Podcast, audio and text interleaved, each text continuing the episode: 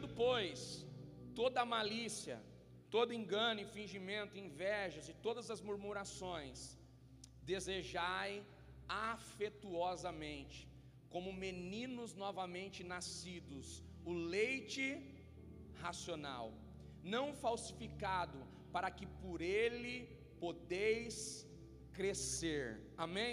Tem como vocês trocarem essa tradução para mim? Desejai o puro leite espiritual, como crianças recém-nascidas, a fim de crescerdes por intermédio desse alimento para para salvação. Amém? Queridos, esse texto aqui é um texto muito poderoso. É um texto que nos leva a refletir sobre muitas coisas. Uma delas, irmãos, é sobre o alimento que nós podemos receber do Pai. Esse texto aqui nos leva a um entendimento de qual é o propósito do alimento que o Pai libera sobre nós. Todo propósito que o Pai libera sobre nós, todo alimento que o Pai libera sobre nós tem um propósito. O Pai libera sobre nós alimento porque quer nos ver crescer. O Pai libera sobre nós alimento porque quer nos ver desenvolvermos a nossa vida baseada nos propósitos e nos princípios que Ele quer estabelecer sobre a nossa vida. Quando nós fazemos uso da palavra de Deus, quando nós recebemos o alimento ideal para a nossa vida, nós conseguimos colocar em prática a vontade do Pai, o propósito do Pai e conseguimos cumprir os princípios do céu sobre a nossa vida.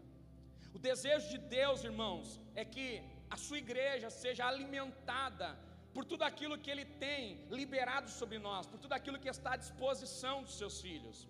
É interessante que, quando esse texto foi escrito, ele usou uma tipificação muito incrível e que é muito sugestiva para nós. Nós acabamos de pegar um bebezinho aqui nos braços. E um bebê, quando ele nasce, irmãos, um bebê, quando ele sai do ventre da sua mãe, ele vem para fora, ele ganha a vida agora externa, não mais a vida que está fluindo através da mãe, mas agora recebe uma vida que está fluindo a partir de tudo aquilo que ela recebe no mundo exterior. Esse bebê precisa de um único alimento para crescer. Qual é esse alimento? O leite. O leite tem toda a vitamina, o leite tem toda a composição que o bebê precisa, e através desse leite, esse bebê vai crescer, vai se desenvolver e vai atingir a estatura ideal. Até que em algum momento do crescimento desse bebê, o leite já não vai ser mais o suficiente. Então o bebê vai começar a tomar água, vai começar a tomar uma papinha, e aí essa alimentação vai se transformando numa alimentação mais sólida vai se transformando numa alimentação mais seletiva. Só que quando esse texto foi escrito, o escritor aqui, ele trouxe para nós um entendimento acerca de tudo aquilo que nós precisamos para nos desenvolvermos de uma forma saudável, de tudo aquilo que nós precisamos para sobrevivermos para a salvação que Deus tem para nós. Queridos, existe um propósito de Deus na terra para os seus filhos, e qual é esse propósito? Deus tem o desejo de nos preparar, Deus tem o desejo de nos lapidar, Deus tem o desejo de nos amadurecer e principalmente de nos levar a vivermos o propósito final dele, que, que é nós vivermos com ele no reino dos céus, de nós vivermos com ele eternamente para desfrutarmos de tudo aquilo que está reservado para nós. Existe algo reservado para a tua família, existe algo reservado para a tua casa, existe algo reservado para a tua história, querido, que o céu já guardou. Existe algo que Deus preparou para você, existe algo que Deus separou para a tua família. E quando você chegar no final da tua carreira, você vai ter a oportunidade de desfrutar disso. Na terra nós podemos desfrutar de muitas coisas, mas nada do que nós desfrutamos aqui se compara com aquilo que nós vamos desfrutar na eternidade com o Senhor. Nada do que nós recebemos aqui vai se comparar com aquilo que o céu tem liberado para nós. Só que esse texto, irmãos, ele diz para nós que nós precisamos desejar ardentemente, como meninos recém-nascidos, o leite. Isso está falando de uma fome. Isso está falando de uma fome que precisa ser manifesta por aquele que tem o desejo de ser alimentado. Querido, não basta Deus desejar nos salvar, não basta Deus desejar nos alimentar, não basta Deus desejar colocar na nossa disposição um banquete espiritual, se nós não estivermos com fome para se alimentar desse banquete, não basta Deus deixar para nós à disposição tudo aquilo que está disponível para os filhos maduros, se esses filhos que são maduros não estiverem dispostos a se alimentar do que a mesa proporciona. O texto diz: como meninos recém-nascidos que desejam o puro leite espiritual, desejais vós também, para quê? Para crescerdes para a salvação. Esse, esse texto está nos ensinando um princípio. Qual princípio? Que nós só alcançamos a salvação em Deus, o propósito final em Deus, quando nós nos desenvolvemos pelo alimento que o Pai libera. E observe que o texto diz que é o leite puro. Diga para quem está do seu lado: leite puro. O texto está nos ensinando qual é o tipo de alimento que nós precisamos? O alimento purificado, o alimento que está sem mistura, o alimento que está preparado para nos fazer crescer e nos fazer herdar aquilo que o Pai estabeleceu para nós. Queridos, quando o Senhor nos chamou como igreja, quando o Senhor nos deu a oportunidade de participarmos do seu corpo, quando o Senhor nos deu a oportunidade de sermos chamados de noiva, quando o Senhor nos deu a oportunidade de sermos chamados de filhos, Ele entregou para nós um presente gracioso, Ele entregou para nós uma oportunidade de recebermos algo que não veio por mérito, mas algo que veio pela escolha do Pai por nós. Quantos aqui são casados? Deixa eu explicar isso de uma forma bem prática. Quantos aqui são casados? Quantos aqui tem mais de um ano de casado? Quantos aqui tem mais de 10 anos de casados? Não existe diferença do título da noiva com um ano de casado, ou com 10 anos de casamento, ou com 20 anos de casamento, ou com 30 anos de casamento, ou até com mais tempo de casamento. Por quê? Porque o título que a noiva recebe, ela recebe esse título a partir do momento que o noivo a escolhe. E quando o noivo escolhe a noiva e a noiva se casa, ela passa a receber um título. Que título? Título de noiva. E esse título não vem por merecimento da noiva, esse título vem por uma escolha. Qual escolha? O noivo. O noivo escolheu a noiva e por escolher a noiva, deu para ela uma oportunidade, deu para ela uma condição, deu para ela um título, um título que não vem pelo merecimento, um título que não vem por uma construção, mas um título que vem por uma escolha do noivo. E a partir do momento que a esposa ela começa a receber esse título, agora ela tem junto com esse título uma responsabilidade. E qual responsabilidade? A responsabilidade agora de se mover como uma noiva. A responsabilidade agora de se comportar como uma noiva. Ou seja, antes do casamento, antes de se tornar uma pretendente, antes de se tornar uma noiva, ela começou a se relacionar com o noivo. E quando ela se relacionava com o noivo, ela começou a ter uma mudança de comportamento. No dia que você conhece uma pessoa e você começa a se relacionar com essa pessoa, e começa a dar vazão para essa pessoa se relacionar com você, até o ponto de esse relacionamento se transformar num casamento. Esse relacionamento começa a reivindicar, esse relacionamento começa a trazer a necessidade de algumas mudanças. E quais mudanças são essas? Mudanças de comportamento que vão gerar uma posição, que vão gerar um lugar ao lado de alguém. Eu vou explicar isso, depois você vai entender o contexto dessa mensagem. A Bíblia diz, irmãos, que o Senhor nos escolheu como uma noiva, amém? Nós somos a noiva de Deus, e como noiva de Deus, nós recebemos um título. Nós somos separados por Ele, nós somos escolhidos por Ele e recebemos um título. Que título? O título de noiva a noiva que foi escolhida pelo noivo, a noiva que talvez não tinha mérito para isso, talvez não tinha capacidade para isso, talvez não tinha condições para isso, mas o noivo decidiu se casar com a noiva e deu para ela um título, deu para ela uma oportunidade. Que oportunidade? De mudança de vida, de mudança de comportamento. E a noiva agora que está separada para o casamento, ela começa a mudar o seu cotidiano, ela começa a mudar o seu dia a dia. Antes ela tinha pretendentes, agora ela já não tem mais, porque ela escolheu alguém para se casar. Antes ela flertava, agora não flerta mais. Antes outros homens tinham acesso ao telefone dela, agora já não tem mais. Antes o comportamento dela era um comportamento diferente, porque ela não merecia, ela não precisava é, prestar contas para alguém, ela não precisava prestar fidelidade a alguém, mas agora, porque ela tem um noivo, ela começa a ter uma mudança de comportamento, e ela começa agora a se santificar, se preparar, se afastar de todos os outros relacionamentos, para quê? Para definir a intimidade que ela vai ter com o noivo definir a intimidade que ela vai ter com aquele que vai tomá-la em casamento. Queridos, o que, que nós aprendemos aqui? Nós aprendemos aqui algo muito importante. Deus, Ele nos escolheu, Ele nos elegeu. Ele nos chamou como noiva amada, Ele nos chamou como alguém que está prestes a se casar com Ele, com o noivo. Só que esse casamento exige de nós uma mudança de comportamento. Esse casamento existe de nós uma mudança de rotina. Esse casamento existe de nós uma mudança da vida que nós vamos levando. Por quê? Porque nós assumimos um compromisso de estarmos com o noivo um dia.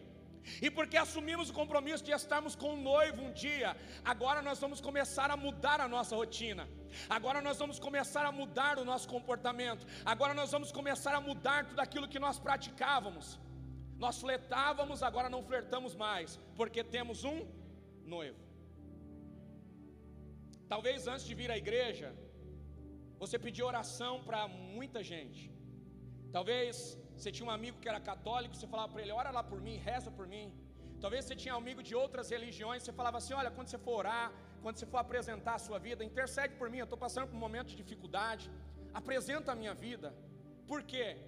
Porque quando você não tinha uma, uma história definida, quando você não tinha um pensamento definido, tudo aquilo que parecia ser bom para você, você queria fazer uso.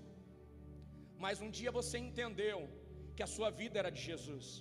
Um dia você entendeu que a sua família era de Jesus. Um dia você escolheu um noivo. E aí, porque você escolheu um noivo, agora você começou a se relacionar com ele. Agora você começou a se preparar para ele. Agora você começou a se preparar para o casamento. Agora você começou a se preparar para esse relacionamento. E a preparação para esse relacionamento, ela começa a acontecer dia após dia, momento após momento. E aí nós entramos nesse contexto dos meninos recém-nascidos que desejam leite. O que o leite é o alimento que prepara para a salvação. Logo, se nós formos transicionar esse texto no sentido literário, é claro que leite não vai salvar ninguém. Então, o que o escritor está falando aqui dentro desse texto, ele está falando para nós do alimento que nos transforma, que nos faz crescer, que nos faz ter uma mudança de comportamento para nos apresentarmos ao noivo, para que a salvação que o noivo tem, para que a salvação que o noivo pode dar, para que o ambiente que só o noivo possa dar para nós, nós possamos acessar, porque estamos nos alimentando do alimento ideal, que está nos fazendo crescer e está nos levando em destino à salvação. Sabe o que eu quero declarar sobre você nessa noite, meu irmão? Deus está liberando palavras de vida sobre você, Deus está liberando palavras de vida sobre a sua família, por quê? Porque você tem um destino, você tem um noivo à tua espera, ele está te preparando, ele está te lapidando, porque no dia do casamento, ele vai te levar para a intimidade, para desfrutar com ele de uma vida eterna. Mas agora é momento de nós estarmos com as nossas lamparinas acesas é momento de nós estarmos com o azeite nessas lamparinas, aguardando o noivo chegar, à espera do noivo. A noiva que espera o noivo cuida da maquiagem, a noiva que espera o noivo cuida do vestido, a noiva que espera o noivo começa a sonhar com ele, a noiva que espera o noivo começa a pensar na noite de núpcias. Deixa eu te dizer uma coisa, querido, você é a noiva do Senhor, então comece a sonhar com o relacionamento que você vai ter com Ele na eternidade. Comece a sonhar em um ambiente que não tem dor, em um ambiente que não tem sofrimento, em um ambiente onde a glória do Pai se manifesta com liberdade. Este é o desejo da noiva, esse é o pensamento da noiva. Agora, se nós cremos que o alimento que o Pai deseja para nós, para nos amadurecer, é o alimento espiritual que nos desenvolve. Que alimento é esse? Esse alimento é a palavra de Deus. Olha o que diz 1 Pedro agora, um pouquinho antes desse texto, capítulo, capítulo 1, versículo 14 e versículo 15. Olha o que diz o texto: Como filhos obedientes, não vos conformando com as concupiscências que antes haviam em vossa ignorância. Versículo 15. Mas, como é santo aquele que vos chamou, sedes vós também santos em toda a vossa maneira de viver. Diga para quem está do seu lado: existe um estilo de vida para você. Existe um estilo de vida para a tua família. E que estilo de vida é esse? Um estilo de vida adequado, um estilo de vida que o Pai escolheu para você, um estilo de vida que vai te levar à santificação que o Pai tem para você, um estilo de vida que vai te levar para o destino que o noivo tem para você. Se o noivo tem um estilo de vida, se você vai se casar com este noivo, você também precisa desenvolver o estilo de vida do noivo, por quê? Porque você está indo para o mesmo destino que ele. Olha só que coisa interessante, irmãos, olha o que diz Filipenses capítulo 1, versículo de número 6. Estou convencido que aquele que começou a boa obra, ele vai terminar. Que obra é essa, irmãos? Olha o que diz o texto: Tenho por certo isto mesmo, que aquele que em vós começou a boa, pergunta para esse irmão lindo que está do seu lado: qual é a boa obra que começou na sua vida? Responda para ele assim: a salvação, que vai te dar direito a. O começo da obra é a salvação. O Pai começou a obra em você.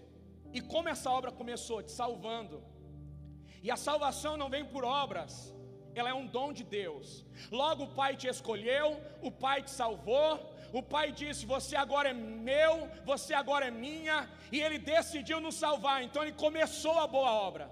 Ele nos salvou, e a salvação não veio por merecimento, do mesmo jeito que a noiva não recebe um título por merecimento, mas recebe um título por eleição. Ela é escolhida pelo noivo, e depois que é escolhida, recebe um título de noiva. O começo de uma obra, o começo de um relacionamento. A mesma coisa acontece com a igreja do Senhor. O Senhor começou essa obra com a salvação. Agora, o processo é a santificação a santificação sem a qual ninguém verá a Deus. E qual é o processo final? O processo final é o reino de Deus e a vida eterna.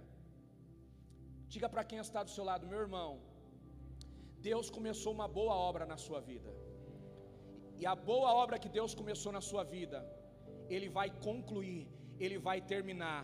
Mas para isso você precisa passar pelo processo da santificação para que você possa ver a Deus, para que você possa provar da bondade de Deus, para que você possa provar da graça do Pai e você possa experimentar com Ele da vida eterna, porque a salvação foi Deus que te deu, o processo da santificação é tua responsabilidade, e o final desse processo é te levar para a eternidade. Então Ele começou, o meio é nossa responsabilidade, mas o final é junto com Ele que nós vamos concluir. Deixa eu profetizar sobre a sua vida nessa noite, meu irmão. Eu declaro declaro na autoridade do nome de Jesus que nesse ano de 2021, o ano da intimidade, você vai se relacionar com a palavra de Deus, você vai se relacionar com a vontade de Deus, você vai se santificar, se preparar para se relacionar com Ele, e a intimidade que você vai desenvolver com Ele vai trazer para você revelação, vai trazer para você a certeza de qual é o alimento que você precisa provar, qual é o alimento que você precisa comer, e você vai ser fortalecido, você vai amadurecer,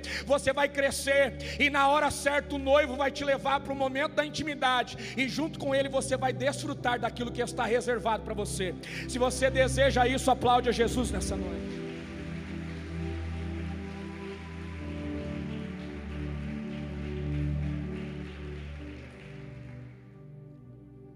Aleluia. Irmãos, olha o que diz o texto de Efésios 4. Eu gosto muito desse texto. Embora esse texto gere muita falácia, muitos problemas, muitas dificuldades de interpretação, esse texto, se nós usarmos apenas o, o, o, o propósito principal dele, nós entendemos algo incrível aqui. Olha o que diz Efésios capítulo 4, do versículo 11 em diante. Olha o que diz o texto. Ele mesmo deu uns para apóstolos, outros para profetas, outros para evangelistas, outros para pastores e doutores. Versículo 12: Querendo o que, irmãos? ele tem um propósito quando ele levanta homens. Qual é o propósito? O aperfeiçoamento dos para a obra do ministério, para a edificação do corpo de Cristo. Qual é a vontade de Deus, irmãos? Que o corpo de Cristo seja edificado. E como que o corpo de Cristo é edificado? O corpo de Cristo é, é, edificado através dos mestres, através dos pastores, através dos ministros, através das pessoas que liberam a palavra, através das pessoas que liberam ensinamento, através das pessoas que liberam amor, através das pessoas que instruem pela palavra de Deus. Para quê? Para que o corpo de Deus seja edificado e preparado. Para quê? Para que naquele grande dia esteja preparado para o encontro com o noivo. Olha o que diz o 13 até que todos cheguemos a. O que é a unidade da fé? O que é a unidade da fé?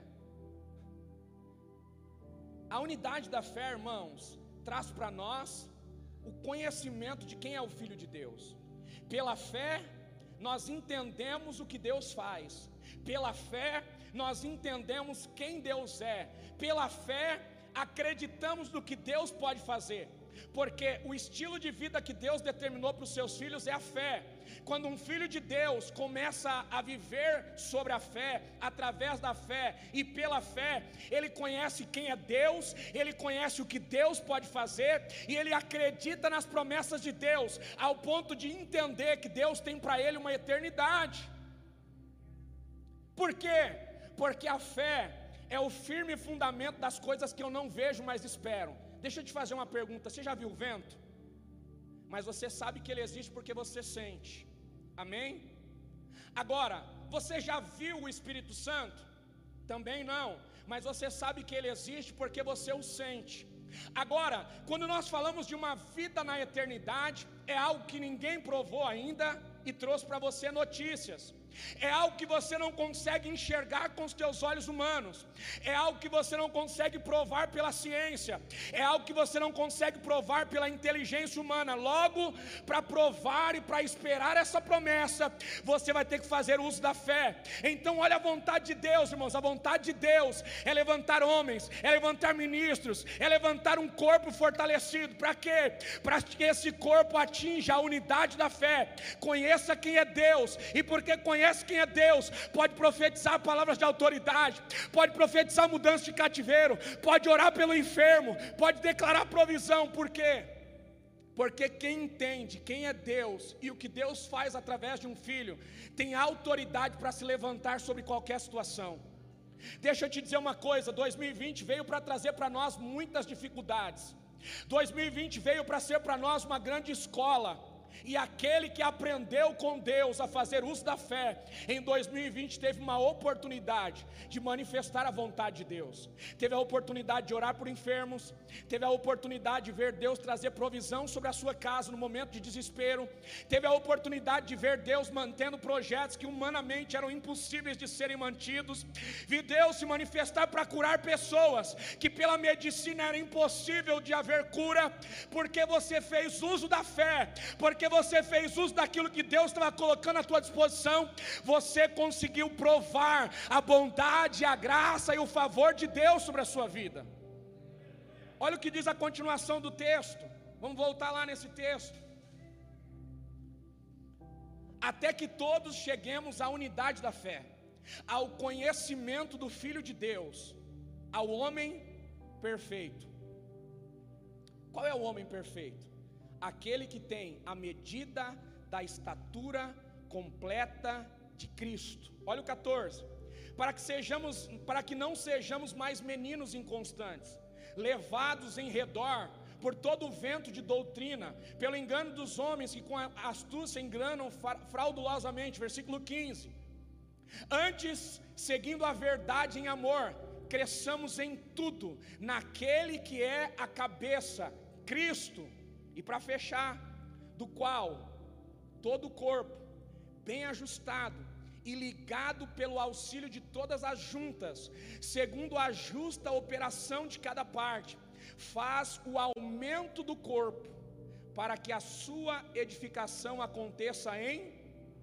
Querido, o aumento do corpo só pode acontecer quando os membros desse corpo estão saudáveis. Quando os membros desse corpo estão saudáveis, o corpo começa a se desenvolver naturalmente, o corpo começa a se desenvolver gradativamente. Uma criança recém-nascida, ela não precisa de vitaminas externas, ela não precisa de outro tipo de alimento a não ser o leite, ela não precisa de nada mais que se faça por ela. O que, que ela precisa para crescer? Ela só precisa estar saudável, ela só precisa estar recebendo o puro leite da mãe, e automaticamente porque o corpo está saudável, porque o corpo está todo ligado, com juntas, tudo no seu devido lugar. Esse corpo começa a se desenvolver, esse corpo começa a crescer, e esse corpo começa a se desenvolver naturalmente. Por quê? Porque o corpo está saudável, as coisas estão acontecendo naturalmente. Agora, olha a preocupação de Paulo, irmãos. A preocupação de Paulo, irmãos, é que o corpo de Cristo atinja a maturidade. E a maturidade aqui nesse texto, se você for buscar a origem da palavra, maturidade dentro desse texto, está puxando para uma palavra ligada ao original de varonidade. O que significa varonidade? Três aspectos que o homem maduro, que o homem pleno consegue desenvolver. E quais são esses três aspectos da varonidade? Maturidade, equilíbrio e submissão. Um homem maduro dentro da cultura judaica, um homem maduro dentro da cultura de Deus, é um homem que consegue atingir a maturidade, é um homem que consegue atingir o equilíbrio e é um homem que consegue atingir a submissão da vontade de Deus. Por quê? Porque são esses quesitos que vão trazer para o homem maduro o crescimento saudável, que é a vontade de Deus. E isso não está aplicado só ao homem isso está aplicado ao corpo de Cristo, seja homem, mulher, criança, adolescente. Qual é a vontade de Deus? A vontade de Deus é que a gente consiga se mover em maturidade. A vontade de Deus é que a gente consiga se mover em equilíbrio. A vontade de Deus é que a gente consiga se mover em submissão à vontade de Deus, para que a vontade de Deus que é plena, para que a vontade de Deus que é boa, para que a vontade de Deus que é agradável alcance as nossas histórias e nos faça viver não o que queremos, mas o que o Pai quer que vivamos, aquilo que o Pai quer liberar sobre nós, sobre a nossa casa, sobre a nossa família e sobre tudo aquilo que vamos administrar. Aleluia.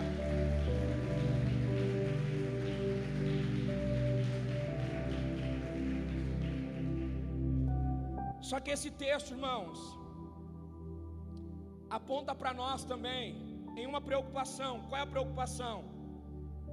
O aspecto do menino. Esse texto diz assim: que o desejo de Deus de levantar homens, evangelistas, mestres, pastores, apóstolos, que tragam ensino para o corpo, para quê?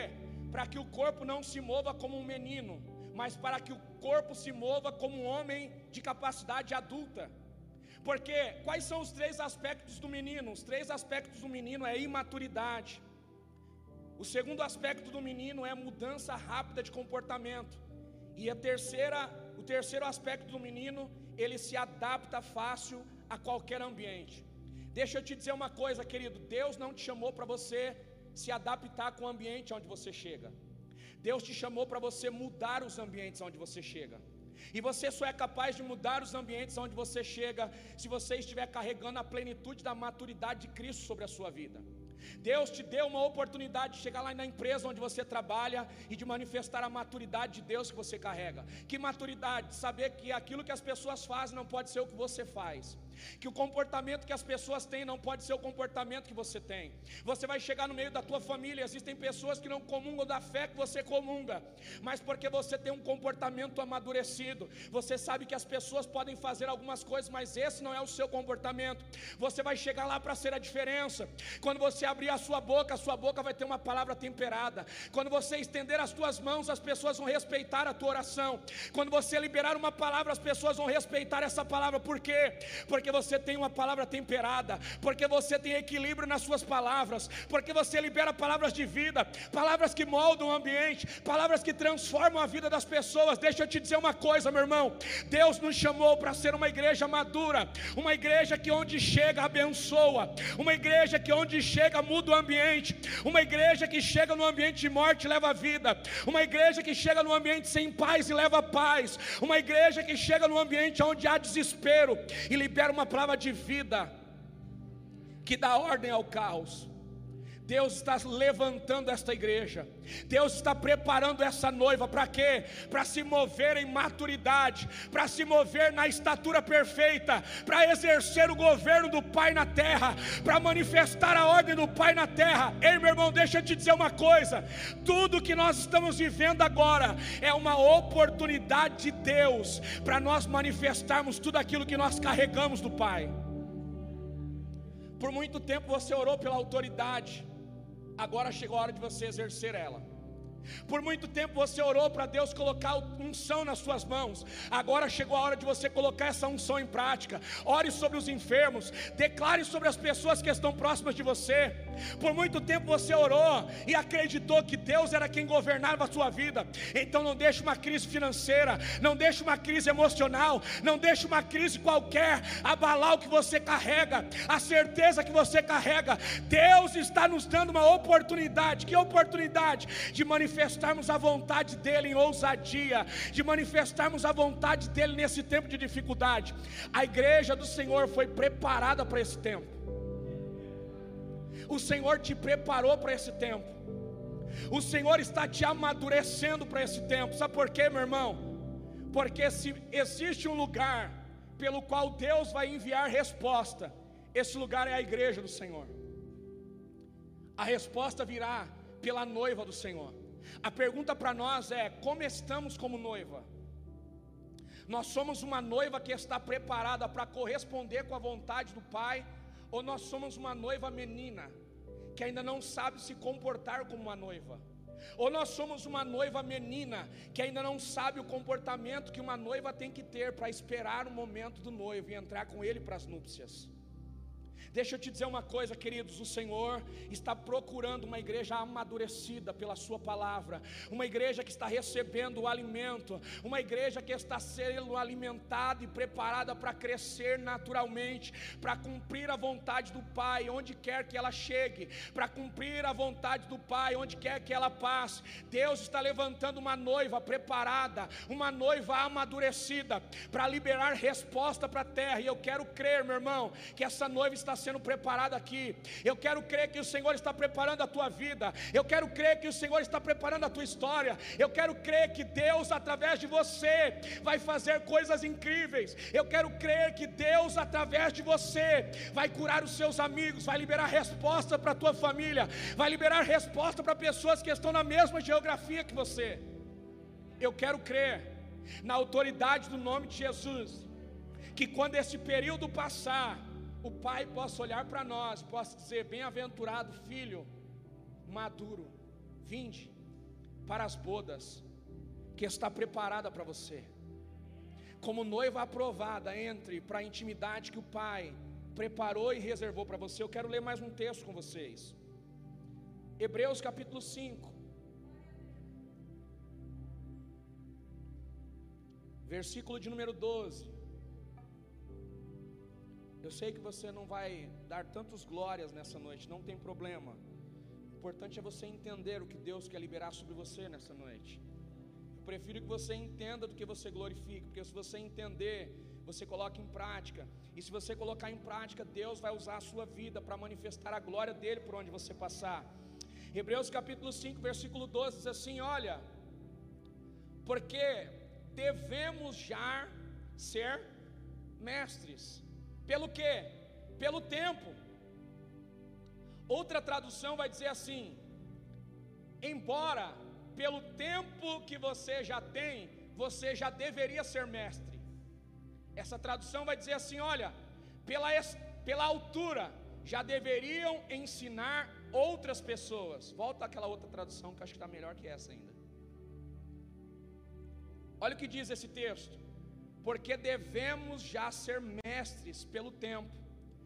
Ainda necessitais de ser que ainda necessitais de que se vos torne a ensinar quais sejam os primeiros rudimentos da palavra de Deus. E vós haveis feito isso com tais necessidades de leite e não de sólido mantimento. Versículo 13. Porque qualquer que ainda se alimenta de leite não está experimentado na palavra de justiça, porque é Olha o que diz o 14. Mas o mantimento sólido é para os os quais, em razão do costume, têm os sentidos exercitados para discernir o que, irmãos? Tanto o bem quanto o nós só somos liberados para provar o alimento sólido quando temos a capacidade de discernir entre o bem e o mal. Olha o que o apóstolo Paulo está falando aos irmãos, aos hebreus. Ele está dizendo para vocês assim, ele está dizendo para eles assim, olha, embora pelo tempo que vocês estão sendo instruídos, embora pelo tempo que vocês estão recebendo os rudimentos de Deus, a palavra de Deus, pelo tempo que vocês estão recebendo aquilo que o Pai está liberando sobre vocês, vocês já deveriam ser mestres, vocês já deveriam saber todas as coisas, mas embora seja necessário vos ensinar de novo, ele está dizendo assim: olha, você precisa receber o primeiro alimento. Qual é o primeiro alimento? O leite, porque o leite nos prepara para qual alimento? O próximo. Só que nós nunca vamos ser capazes de provar o alimento mais sólido, se o alimento que é puro, se o alimento que é inicial, ainda não nos faz saudáveis, ainda não nos faz preparados, se ainda não sentimos a necessidade de algo mais forte. Olha o que o apóstolo Paulo está dizendo: o alimento sólido só é para aquele que já sabe discernir entre o bem e o. Olha o que diz Gálatas, capítulo 5, versículo 24 e 25 os que pertencem a Cristo, eles já crucificaram a sua carne. Sabe o que Paulo está dizendo? Ele está dizendo assim: olha, aqueles que entenderam que pertencem a Cristo, esses já crucificaram a sua carne. Esses já não se movem mais pelas paixões e pelos desejos, mas porque servem alguém que é espírito, também se movem pelo espírito, também se moldam pelo espírito, também se alimentam pelo espírito. Sabe o que Deus está dizendo para sua noiva nessa noite? Deus está dizendo para nós nessa noite, irmãos. Chegou a hora de nós nos revestirmos da vontade de Deus. Chegou a hora de nós matarmos as paixões desse mundo. Chegou a hora de nós matarmos as paixões desse século e nós nos movemos como igreja madura, como a igreja que se alimenta da palavra de Deus, como a igreja que consegue levar o alimento sólido para aquele que precisa se desenvolver no Pai. Sabe qual é a vontade de Deus para nós, irmãos? Sabemos discernir o que é certo e o que é? A pergunta para nós hoje é: o quanto estamos amadurecidos como igreja? A pergunta para nós hoje é: o quanto temos a capacidade de discernir aquilo que estamos recebendo do Pai? Qual é a nossa capacidade? Aquilo que o Pai coloca nas nossas mãos, o que nós temos feito com aquilo que o Pai nos entrega? O filho maduro que recebe do pai uma provisão, antes de gastar a provisão, precisa saber como gastá-la.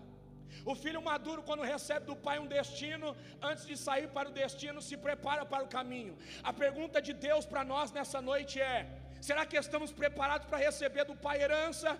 Será que estamos preparados para receber do Pai destino? Porque se estamos preparados para receber do Pai herança, vamos ter maturidade para administrar essa herança. Se estamos preparados pelo Pai para receber destino, sabemos como fazer esse caminho, sabemos aonde estamos e para onde vamos, sabemos aonde estamos e como vamos fazer para chegar no destino que o Pai tem para nós. A pergunta para nós nessa noite hoje é: como filhos maduros, temos discernido o bem e o mal. Dá um toque santo nesse irmão que está do seu lado e pergunta para ele assim: meu irmão, você tem discernido o que é o certo, o que é o errado? Você tem discernido qual é a vontade de Deus e qual é a sua vontade? Você tem discernido quando aquilo que você sente é o que você sente, ou se é o que o Espírito Santo está te fazendo sentir? Será que você consegue ter esse discernimento? Porque o comportamento do menino, irmãos, é se adaptar ao ambiente. Porque o menino, quando ele vê o que tem no ambiente, ele é seduzido. Você pega uma criança e leva ela em um lugar que tem muitos brinquedos. ela esquece a casa do pai, ele esquece a casa do tio, ele esquece a casa onde ele mora. Por quê? Porque quando ele chega no ambiente, vê que o ambiente tem algumas coisas que são atrativas para ele, ele se molda ao ambiente, ele é iludido pelo que tem no ambiente, e porque não tem a maturidade ainda, ele deseja estar naquele ambiente, porque ele quer fazer uso daquilo que está disponível. Mas o menino, quando se torna um menino maduro, ele sabe que ele pode ir no ambiente, ele pode conviver com o ambiente, mas chega uma hora que ele sabe: chegou a hora de voltar para a casa do pai, chegou a hora de voltar para perto do pai, chegou a hora de voltar para a proteção, chegou a hora de voltar para um lugar onde eu tenho cuidado, chegou a hora de voltar para um lugar que eu pertenço. Nós podemos participar de muitos ambientes, mas devemos participar e pertencer de um lugar. Isso prova a nossa maturidade. A maturidade aponta, irmãos, para o discernimento das nossas obras. Olha o que Paulo está dizendo, ele está dizendo aos irmãos de Gálatas: quando nós temos a maturidade, nós crucificamos as obras da nossa carne, porque a maturidade aponta para o discernimento das obras que nós cometemos. Quando nós começamos a amadurecer, irmãos, pela dependência que temos de Deus, nós conseguimos vencer os desejos da carne porque os desejos da carne todos os dias batem na nossa porta, mas porque estamos amadurecidos por Deus, temos a capacidade, pela dependência que temos do Pai, de vencer as paixões da carne. A vontade vem, mas você se reveste do Pai, resiste às paixões, resiste às tentações, pede perdão dos pecados e avança, dizendo: Pai, me livra. Eu tive vontade, mas não vou. Eu tive desejo, mas não me entrego. Eu tive vontade de fazer, mas não vou fazer, porque eu dependo do Senhor, e eu sei que o Senhor vai me fortalecer, eu sei que o Senhor não vai me deixar errar, eu sei que o Senhor não vai me deixar se perder. Pai, me conduz, me guarda, me protege, sabe o que é isso? Dependência do Pai. O filho maduro vence porque sabe que necessita do pai, e porque depende do pai, consegue discernir pelo Espírito de Deus que está nele, alimentado pelo pai, o que é certo e o que é errado. O que nos purifica, irmãos, o que nos limpa? A palavra de Deus. Nós vemos uma declaração de Pedro, quando Jesus está com ele, e Jesus se assenta à mesa com os discípulos. E aí, Jesus, ele cinge a sua túnica, ele pega uma toalha, e ele demonstra sinal de maturidade. Qual é o sinal de maturidade? Eu posso servir a todos, eu posso me diminuir para ser grande eu posso me destituir da minha autoridade para exercer a autoridade do reino. Qual é a autoridade do reino? Cuidar de todos, proteger a todos e dar destino a todos. Aí o que, que ele faz? Ele tira a sua túnica, ele pega uma toalha, ele se ajoelha diante dos discípulos e começa a lavar os pés dos discípulos. E aí ele lava os pés de um, lava os pés de outro, lava os pés de outro. Aí quando ele chega em Pedro, Pedro diz assim: Senhor, os meus pés você não lava. Aí Jesus diz: Pedro, se eu não lavar os teus pés, você não tem parte comigo. Aí Pedro, então, irmãos, diz para Jesus: Senhor, então lava o corpo todo. Como quem diz: Eu quero ter tanta comunhão com o Senhor, eu quero participar tanto daquilo que o Senhor tem para mim, que se for necessário, pode lavar todo o meu corpo. Aí Jesus olha para ele e diz assim: Não é necessário lavar todo o corpo, mas só os pés porque Jesus está dizendo para ele: os pés apontam para caminho, os pés apontam para o lugar de destino que eu vou. Sabe, no Antigo Testamento, um homem quando viajava ou quando saía de uma casa para outra, de uma aldeia para outra, ainda que ele estivesse com o seu corpo limpo, ainda que ele estivesse com as suas vestes limpas, quando ele chegava em um destino, saía de um lugar para outro, quando ele era recebido em uma casa, alguém se ajoelhava, pegava uma bacia e limpava os pés. Por quê? Porque ainda que o corpo estivesse limpo, os pés tinham pó pelo caminho. Sabe o que Deus está dizendo para nós, irmãos? O corpo pode até estar limpo, mas os pés eles são sujos pelo caminho. Qual caminho? Nós começamos a fazer as coisas de Deus, nós começamos a caminhar rumo aos nossos sonhos, rumo aos nossos projetos, rumo aos nossos objetivos, colocando em prática os nossos desejos, as nossas vontades. E aí nesse caminho a gente vai comprometendo os nossos pés. Nesse caminho a gente vai comprometendo a nossa caminhada. E aí Deus vem e começa a liberar palavras sobre nós. E essas palavras que Deus começa começa a liberar sobre nós são palavras que começam a trazer destino para nós, são palavras que começam a preparar o nosso caminho, e quando o nosso caminho está preparado, nós agora temos a capacidade de receber aquilo que o Pai reservou para nós. O Novo Testamento, irmãos, diz que nós fomos salvos por Deus. O Novo Testamento diz que nós nascemos da água mas diz também que pelo Espírito de Deus e pela Sua palavra nós nos mantemos limpos. Por quê? Porque Deus um dia nos limpou quando nos salvou, só que Ele não nos limpou para nos colocar dentro de uma redoma fechada, Ele nos limpou, Ele nos preparou, e agora Ele disse: vai, faça discípulo. Ele disse: vai, levantem homens maduros, vai, levante mulheres maduras, vai, cumpra o seu propósito, vai, cumpra o seu destino, e todas as vezes que você você precisar, faça uso da minha palavra, porque a minha palavra te limpa, a minha palavra te purifica, a minha palavra te deixa preparado para enfrentar qualquer adversidade. Olha o que diz João, capítulo 15, versículo 3. Vocês já estão limpos, pelo que, irmãos? Pela palavra que vos tenho Deixa eu declarar sobre a sua vida, meu irmão. Você já está limpo, por quê? Porque você está recebendo a palavra do Pai, e a palavra do Pai que você recebe te purifica, a palavra do Pai que você recebe muda os teus pensamentos, a palavra do Pai que você recebe traz para você capacidade de discernir, traz para você capacidade de ler os ambientes, traz para você capacidade de ler pessoas, de entender o que está acontecendo à sua volta, o que é isso? Discernimento pela palavra que o Pai libera sobre você. Sabe qual é a luta que nós estamos enfrentando nesse tempo, irmãos? Aqui, na mente, pergunte por quê? Porque quando o diabo afeta a nossa mente, ele nos faz ter medo, ele nos faz entender que nós não podemos, ele rouba de nós a criatividade, ele rouba de nós o governo, ele rouba de nós a capacidade de solucionarmos problemas. Mas quando nós temos a mente de Cristo, nós entendemos a autoridade que está sobre a nossa boca, nós entendemos a mente que nós temos para solucionar problemas, nós entendemos a mente que temos para governar, porque o Pai nos deu autoridade para governar. Quando quando nós entendemos a mente que temos, nós somos capazes de atrair o favor de Deus sobre a nossa vida, nós somos capazes de orar por pessoas e ver o destino delas sendo transformado, nós somos capazes de dizer para o medo: vai embora, porque você não pertence à minha família, não pertence à minha vida. Quando você tem a mente de Cristo, você sonha os sonhos de Deus, quando você tem a mente de Cristo, você sabe quem você é. E quando você sabe quem você é, você não deixa o diabo sugerir quem você deveria ser. Quando você sabe quem você é, você sabe como se portar diante das pessoas, você sabe como respeitar as pessoas, você sabe o que esperar delas e o que entregar para elas. Quando você sabe quem você é, as sugestões do diabo não servem para você. Quando você sabe quem você é, você não aceita a sugestão do diabo que diz que você não pode, que você não é capaz, que você não tem autoridade, que você não vai chegar a lugar nenhum. Quando você sabe quem você é, você você sabe que você é um filho amado que já tem um destino. Você sabe que você é um filho amado que tem um pai que te protege, que te guarda, que sabe a hora de te deixar passar provações e sabe a hora de te proteger das provações. Nós falamos sobre isso aqui de manhã.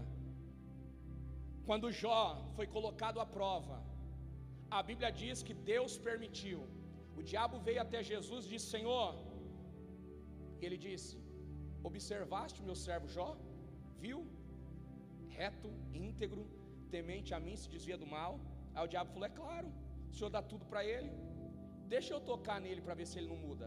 Aí Deus falou: Pode tocar nas coisas, porque as coisas não comprometem quem ele é. E aí, irmão, sabe o que aconteceu? Deus permitiu Jó ser provado. E depois que Jó foi provado, o que aconteceu com o nome do Senhor? O nome do Senhor foi. Agora, quando Pedro ele é questionado, quando Pedro é escolhido pelo diabo para ser peneirado, sabe o que Jesus diz? Esse aí não. Sabe o que Jesus disse para ele? Esse aí você não toca. Jesus estava dizendo para ele: esse daí ainda não está preparado para ser provado, mas na hora certa ele vai ser provado e vai ser aprovado. Sabe o que Deus diz, irmãos? Deus agora vem para Pedro e diz assim: Pedro, o diabo me pediu para te esbofetear, para te peneirar, mas eu não permiti. Sabe o que eu quero que você entenda, querido? O teu pai sabe quais são as provações para te amadurecer, e as, as provações que te amadurecem, ele não tira. As provações que te preparam, Ele não tira. As provações que vão te levar a um destino certo, as provações que vão te levar a crescer, a atingir a unidade do corpo de Deus, Ele não tira, por quê? Porque Ele sabe até onde você vai, Ele sabe o quanto você pode suportar, Ele sabe até onde você chega, Ele sabe o que você é capaz, e Ele sabe que a sua vida vai glorificar o nome dEle, então Ele deixa. Mas quando ele sabe que você não pode vencer, então ele te protege então ele se coloca à sua frente, então ele se transforma no teu escudo. Sabe o que eu quero liberar sobre você nessa noite? Talvez você chegou aqui dizendo: Meu Deus, eu não estou aguentando essa prova. Talvez você chegou aqui dizendo: Deus, eu não estou aguentando mais. Deus, eu não vou suportar. Deus, acabou o meu recurso. Deus, a minha casa não vai resistir. Deus, meu casamento não vai resistir. Deus, meus filhos não vão conseguir. Deus está dizendo para você nessa noite: Você vai conseguir, porque eu sei até onde você sustenta, eu sei até onde você aguenta eu sei o quanto você é capaz, eu sei o que você pode fazer, eu sei que tem coisa aí dentro que vai vir para fora nessa crise. É o Pai dizendo para você: o problema surgiu, então junto com ele surgiu uma oportunidade de você colocar para fora a criatividade que eu coloquei em você. O problema surgiu, então surgiu uma oportunidade de você colocar para fora a minha graça que está em você. O problema surgiu, então surgiu uma oportunidade de você glorificar o meu nome através da tua vida. Sabe o que eu quero que você entenda, querido? Deus sabe até onde você vai. Quando Pedro está caminhando sobre as águas, eu sempre uso esse texto. A Bíblia diz que chega uma hora que Pedro começa a afundar. A Bíblia diz: e Jesus estendendo as mãos, ele pega na mão de Pedro. Sabe por quê? porque Jesus sabe até aonde você vai caminhar, e no lugar aonde você ia naufragar, no lugar aonde seria a tua vergonha, Ele está lá com as mãos estendidas para dizer: Eu sabia que você vinha até aqui e aqui eu estou com as mãos estendidas para te pegar, para te sustentar e para te dizer: Tu és meu. Se levanta, se fortalece, porque ainda tem muita coisa para você fazer, para que o meu nome seja glorificado. Sabe o que eu quero liberar para você nessa noite, meu irmão? A tua história ainda não está no fim. Sabe o que eu quero liberar para você, para tua casa, para tua família? Tem muita coisa que Deus vai fazer através da tua vida. Eu não sei o quanto você já viveu em Deus, eu não sei o quanto você já provou de Deus, mas existe um nível mais profundo para você descer, existe um alimento mais sólido para você provar, existe um lugar mais longe para você ir. O Pai ainda tem muita coisa para você provar, mas Ele está dizendo: chegou a hora de se santificar, chegou a hora de se preparar, chegou a hora de amadurecer, chegou a hora de crescer, chegou a hora de atingir a estatura perfeita, chegou a hora de ter um corpo saudável para se desenvolver, para cumprir o propósito do céu na terra. Chegou a hora, meu irmão, que Deus está chacoalhando a sua igreja e está dizendo: minha noiva, eu estou perto de buscar você. Se prepara, arruma o teu vestido, prepara a maquiagem, prepara, porque eu estou chegando para te buscar. Chegou a hora, meu irmão, de Deus buscar a sua noiva. Chegou a hora de Deus buscar a sua noiva, e ela precisa estar preparada para Ele.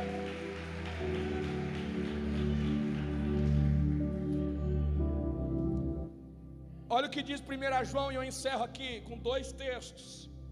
1 João 1, versículo 7 até o 9. Pedi para os tangedores subirem aqui para me ajudar. Olha o que diz o texto. Mas, se andamos na luz, como Ele na luz está, deixa eu te dizer uma coisa, irmãos, presta atenção nesse texto. Se andamos na como Ele na luz, aonde Deus está e quer que você caminhe em direção a Ele, tem luz. Aonde Deus não está e que nós decidimos caminhar, tem trevas. Então Ele está dizendo para nós: aonde eu estou, há luz.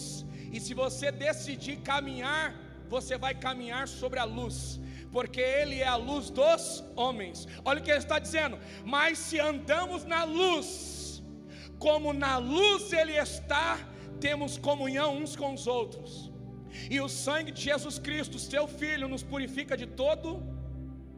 Versículo 7, versículo 8.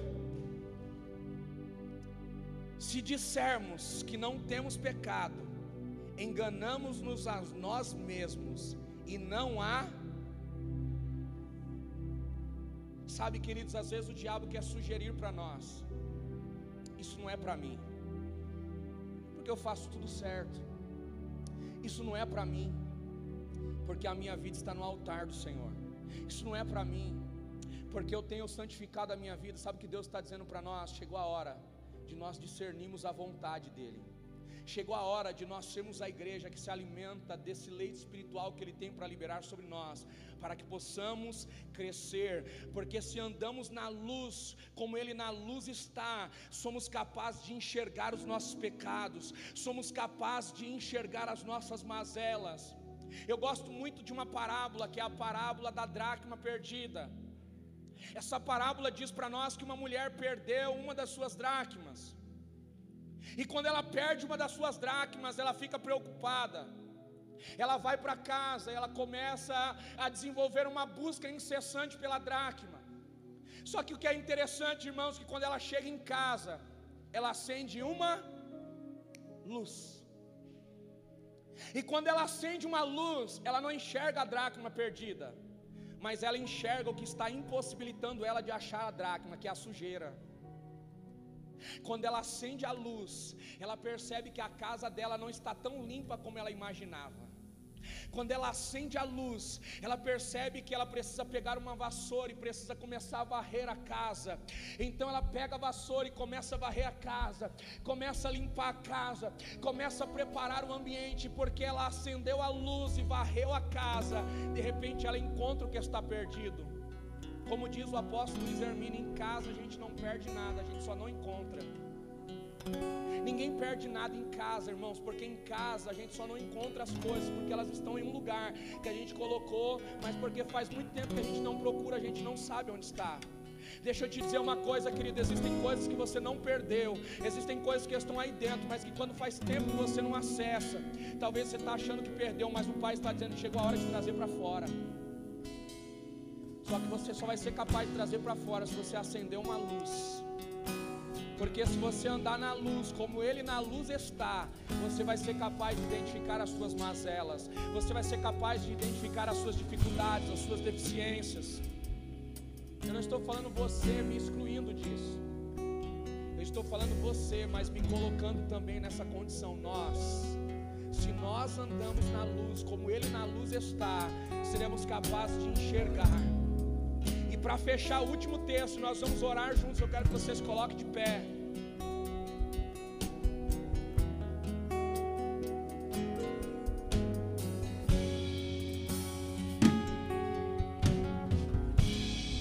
Primeira João, capítulo 3, versículo 2. Diz assim: Amados, agora somos filhos de Deus, e ainda não é manifestado o que havemos de ser, mas sabemos que, quando Ele se manifestar, seremos semelhantes a Ele, porque assim como Ele é, o veremos. Eu vou repetir, amados, agora somos filhos de Deus, e ainda não é manifestado o que havemos de ser, mas sabemos que, quando Ele se manifestar, seremos semelhantes a Ele, porque assim como é, o veremos. E o 3 para fechar. E qualquer que nele tem esta esperança, purifica-se a si mesmo como também Ele, o Senhor está nos chamando nessa noite, e Ele está dizendo para nós: chegou a hora de se purificar, Chegou a hora de nos lavarmos da palavra dele. Chegou a hora de nos encharcarmos do Espírito dele, irmãos. O Senhor está procurando uma noiva que tem sede dele. O Senhor está procurando uma noiva que deseja Ele como um menino recém-nascido deseja o leite. Ele está dizendo para nós: chegou a hora de você entrar na minha casa desejando a minha presença como você nunca desejou antes. Chegou a hora de você entrar na minha casa desejando receber louvores como você nunca recebeu antes.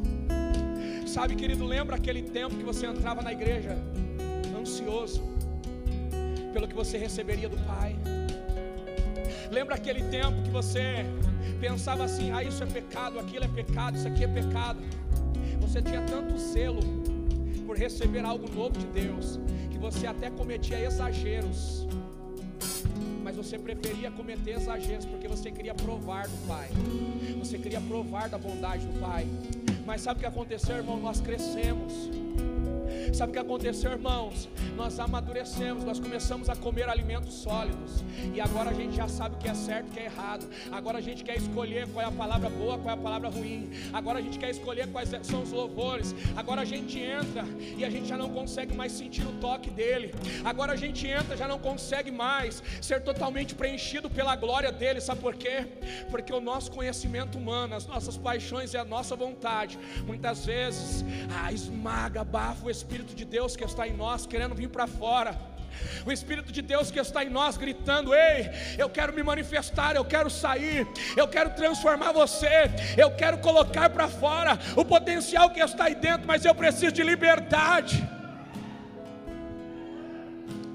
Sabe, Deus está nos chamando nessa noite, Ele está dizendo: Ei, como meninos recém-nascidos que desejam leite, comece a desejar a minha presença, comece a desejar o meu Espírito. Irmãos, eu sou de um tempo que a gente ia na igreja para buscar o Espírito Santo, porque a gente desejava ser batizado.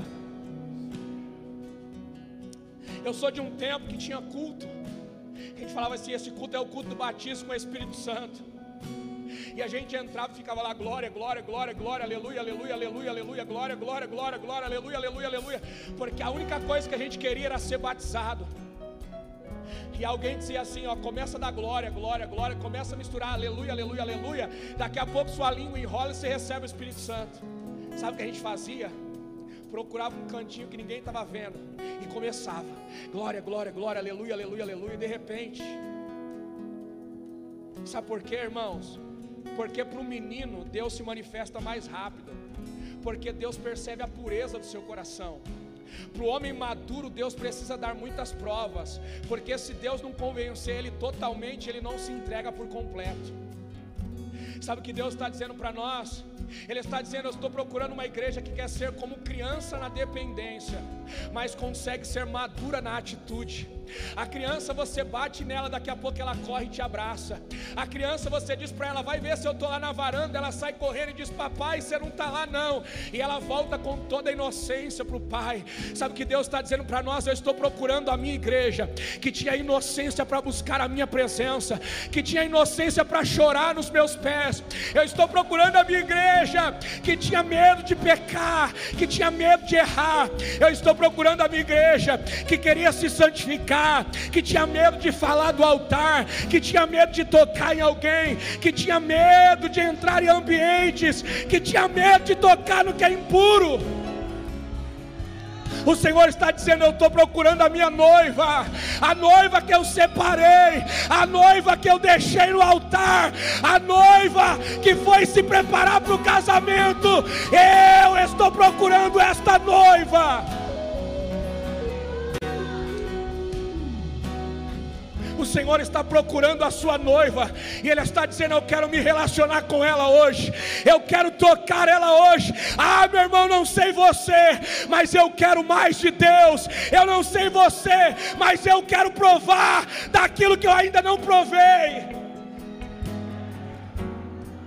Eu quero ver o milagre que eu ainda não vi. Eu quero ver coisas que eu ainda não vi acontecer.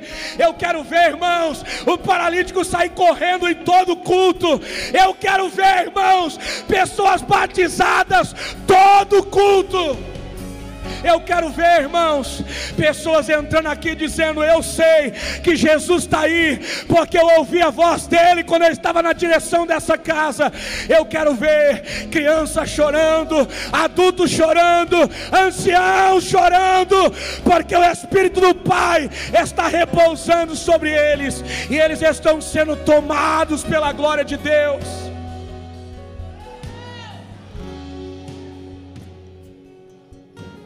Se você acha que essa igreja ainda existe, o Pai está dizendo: chegou a hora de acessar esse lugar. Eu não sei quantas experiências você já teve com Deus, mas eu posso te garantir uma coisa: o encontro com Ele continua do mesmo jeito. Ele não exige muito, Ele só exige simplicidade ele só existe, Ele só exige de nós inocência. Sabe? O Senhor está com saudade daquela igreja que eu ouvia no culto: O Senhor é meu pastor e nada me faltará, e voltar para casa. Meu Deus, que palavra foi aquela? Meu Deus, como o pastor estava cheio do Espírito Santo. Meu Deus, que louvor foi aquele, irmãos. As pessoas nem cantavam tão bem como cantam hoje, as pessoas nem tinham tanto conhecimento como tem hoje, mas as pessoas eram cheias da glória, porque o que enche o homem não é o conhecimento humano, o que enche o homem não é a habilidade do louvor e da música, o que enche o homem é a dependência que ele tem pelo Espírito de Deus, é a dependência que ele tem pelo Pai, e o Pai está dizendo: Eu estou procurando uma noiva dependente. Aonde você está? Eu estou procurando uma noiva que anseia pela minha presença. Aonde você está? Eu estou procurando uma noiva que ainda chora, que ainda tem lencinho para limpar os olhos. Aonde você está?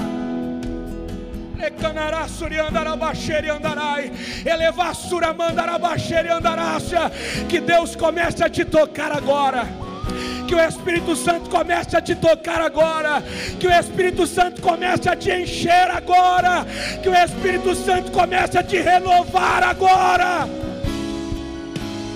Ah, meu Deus!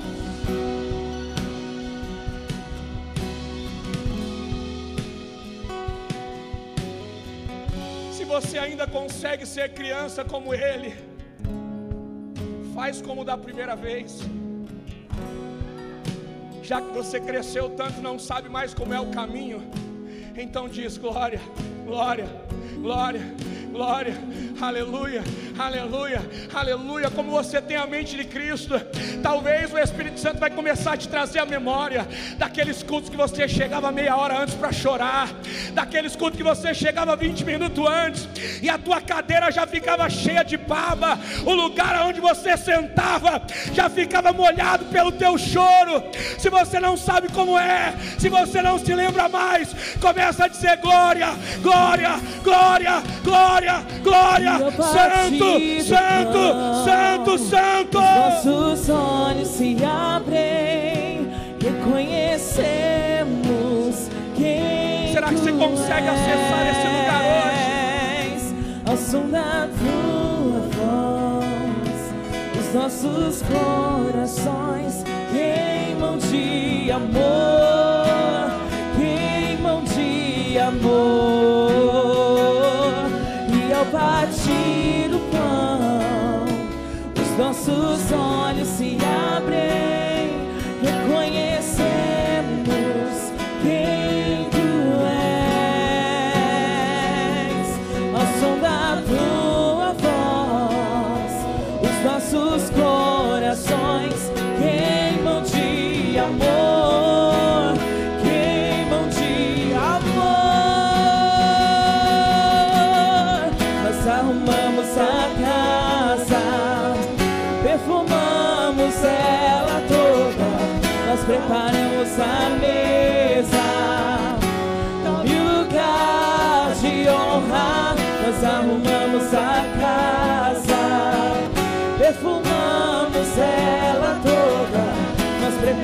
preparamos a mesa de honra.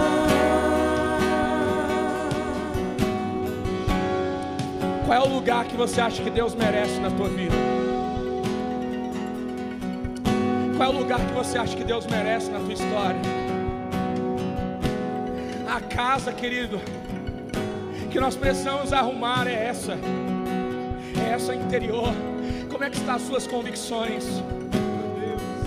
Como é que está a tua fé hoje? Você é mais crente hoje ou você já foi um dia mais crente? Você exalta hoje mais ou você um dia já exaltou mais? Sabe o que Deus está dizendo para nós? Chegou a hora da nossa melhor versão vir para fora. Sabe o que Deus está dizendo para nós? Chegou a hora do teu melhor vir para fora. Sabe o que Deus está dizendo para nós? Chegou a hora de você colocar para fora tudo aquilo que está aí dentro. Deus está com saudade de uma igreja que adora. Deus está com saudade de uma igreja que não precisa de terceiros para celebrar, não precisa de terceiros para queimar na presença dEle uma igreja que sabe o caminho, uma igreja que sabe o caminho. O Senhor está dizendo para nós: o caminho é o mesmo. O Senhor está dizendo para nós: ei, vem, você sabe o caminho, você já andou nele um dia. O Senhor está dizendo: Ei, vem. Você sabe qual é o lugar aonde o teu coração queima. Você sabe qual é o ambiente aonde o teu coração queima. Ei, você sabe o caminho aonde o teu coração começa a se encher da graça dele. O Senhor está te chamando nessa hora. Eu queria te convidar, meu irmão, para você levantar as suas mãos mais alto que você puder. Eu queria que você levantasse as suas mãos mais alto que você puder. E eu queria que você começasse a buscar o Espírito Santo. Do mesmo jeito que você fez da primeira vez. Eu queria que você começasse agora aí no teu coração gerar uma expectativa acerca do que Jesus pode fazer na tua vida hoje, meu irmão. Não importa quantas experiências você já teve, não importa quantos milagres você já viu, Jesus está dizendo: Eu tenho uma porção nova para você hoje. Eu tenho um alimento novo para você hoje. Eu tenho algo para derramar sobre você hoje. Mas a palavra do Senhor diz que o reino dos céus é tomado por esforços, e aquele que se apoderam dele precisam se esforçar. Sabe o que Deus está dizendo para nós, meu irmão? Nós estamos vivendo um tempo onde nós estamos muitas vezes reprimidos na nossa forma de buscar. Existe um pano na tua boca, mas tua, o teu espírito está livre.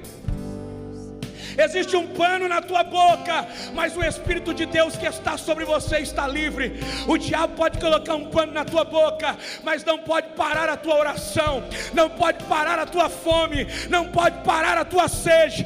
Enquanto houver fome, enquanto houver sede, vai haver o manifestar da glória do Pai. Eu quero te convidar a buscar a presença de Deus como você fez da primeira vez. Eu quero que você levante as suas mãos e comece a orar, meu irmão, aí no teu lugar. Comece a pedir o toque do Espírito Santo. Comece a pedir para ser tocado por Ele, para ser marcado pela presença dEle. Comece a orar por uma experiência nova. Comece a orar para ter um encontro com o noivo como você nunca teve. Comece a clamar por sentir aquilo que você nunca sentiu. Você não depende de mim. Você não depende do louvor. Teu sorriso é vida em mim. Ah, meu Deus. Eu seguro em tuas mãos. Confio em ti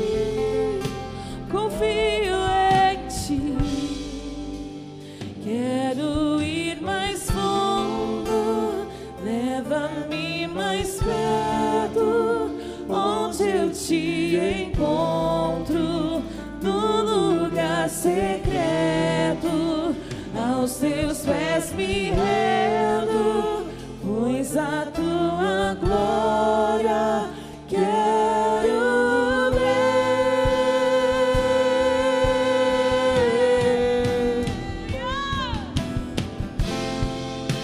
Será que você pode encher este lugar da glória do Pai, liberando teu glória, liberando palavras de adoração para Ele, dizendo que Ele é santo, dizendo que Ele é santo, dizendo que Ele é santo.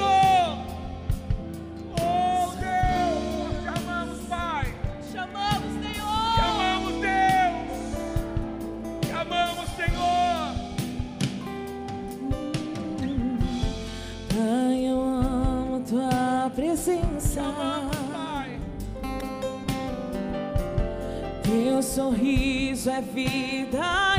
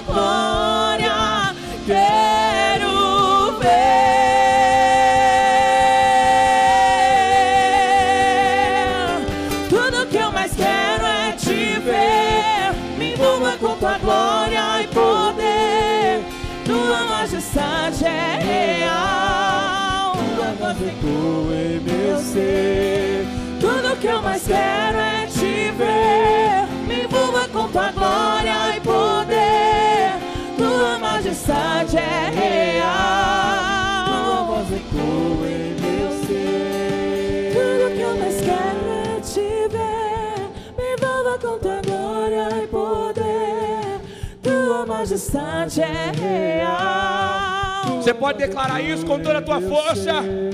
Tudo que eu mais quero é te ver, me envolva com tua glória e poder. Tua majestade é real. Tudo que eu mais quero é te ver, me envolva com tua glória e poder. Tua majestade é real.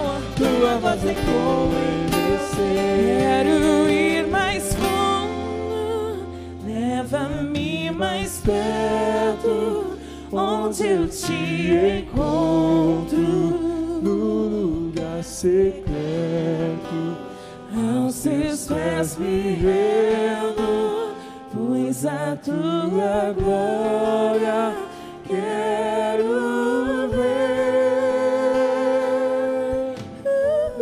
pode aplaudir a Ele o mais forte que você puder.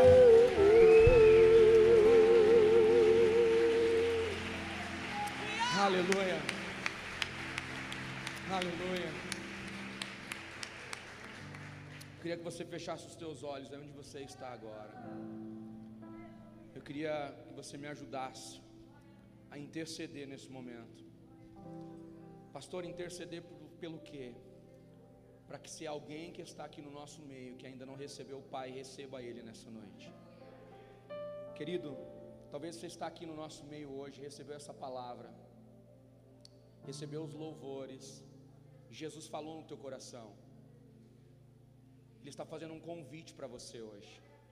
Qual convite? Convite para você mudar a tua história. Ou melhor, eu vou reformular essa frase. Porque Deus não melhora a vida de ninguém. Evangelho não é reforma de vida. Jesus não vai mudar a sua vida, Jesus vai te dar uma vida nova, uma vida que você nunca teve. O Evangelho não reforma vidas, o Evangelho nos dá uma vida que nós nunca tivemos. Jesus está te oferecendo nessa noite uma vida que você nunca teve. Uma vida que começa quando você entende quem você é. Entender quem você é é entender que você não foi feito para andar sozinho. Você foi feito para receber do Pai instruções. Você foi feito para receber do Pai o amor. Você foi feito para receber do Pai um destino. Jesus está te convidando nessa noite para recebê-lo como Pai nessa noite. Talvez você está aqui hoje e não levantou as suas mãos para receber Jesus como Senhor e Salvador. Talvez um dia você possa ter, talvez, levantado as suas mãos, mas alguma coisa te tirou do caminho do Senhor. Jesus está te chamando hoje, Ele está te dando uma oportunidade. Eu quero você de volta. Se tem alguém aqui no nosso meio, eu queria te convidar aqui à frente, eu quero orar por você. Eu queria que toda a igreja fechasse os olhos, nós não queremos constranger ninguém aqui. Nós não queremos que a timidez impeça alguém de chegar até o altar do Senhor nessa noite. Se existe alguém no nosso meio que precisa receber Jesus hoje, se enche de coragem, de autoridade, saia do seu lugar e venha aqui à frente. Eu quero orar por você. Eu quero abençoar a sua vida. Eu quero liberar Jesus sobre você. Se você precisa de algo novo na tua vida hoje, saia do seu lugar e vem aqui à frente. Quero orar por você. Se você estava esperando o primeiro corajoso, a primeira corajosa, então saia do seu lugar, porque a primeira corajosa já está aqui. Jesus está te dando uma chance hoje, querido, uma oportunidade única, uma oportunidade ímpar. Jesus está te dizendo hoje, em muitos lugares, você pode encontrar um Deus, mas no Evangelho você encontra um Pai, um Pai que vai te amar, um Pai que vai cuidar de você. O teu Pai está te chamando hoje, Ele está dizendo: Eu tenho uma nova vida para você. Eu tenho uma nova história para você. Eu quero escrever o teu nome no livro da vida. E quando na eternidade ecoar um som, nós estaremos juntos. O segundo está vindo. Glória a Deus. Aleluia. Se tem mais alguém, não perca essa oportunidade. Talvez esse culto está acontecendo aqui hoje por causa de você. Talvez esse culto está acontecendo aqui hoje porque Jesus quer salvar você. Aleluia. Não perca esta oportunidade, querido. Sabe, as coisas vêm e vão.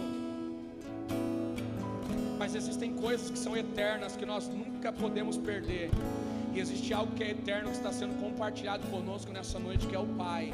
É a presença do Pai que entra no nosso coração e molda a nossa vida. Se você quer receber Jesus, sai do teu lugar e vem aqui à frente. Nós vamos orar por essas pessoas que estão aqui. Eu quero que você estenda suas mãos para cá, amém? Estenda suas mãos para cá, juntos, num só espírito, num só entendimento. Nós vamos orar por essas pessoas que estão aqui hoje. Estenda as suas mãos para cá e ore comigo, ore junto comigo, amém?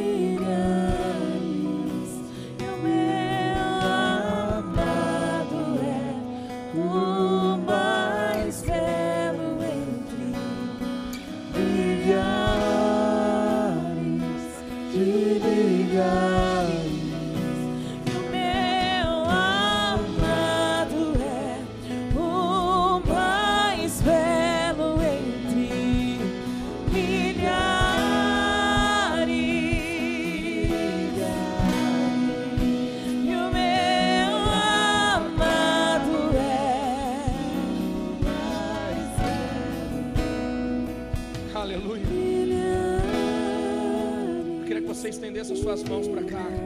Vocês estão aqui na frente, coloca a mão no coração de vocês assim. Coloca a mão no coração de vocês e repete comigo essa oração, Senhor Jesus.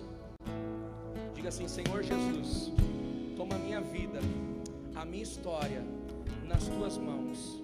Pai, me dá direito à salvação e à vida eterna. Pai, nós oramos por essas vidas agora, Senhor, que estão aqui no teu altar, Pai. Nós liberamos sobre, ele, sobre eles aquilo que temos, Pai. Nós temos o teu amor, a tua graça, o teu favor. E é isso que nós liberamos sobre a vida dos teus filhos aqui, Pai.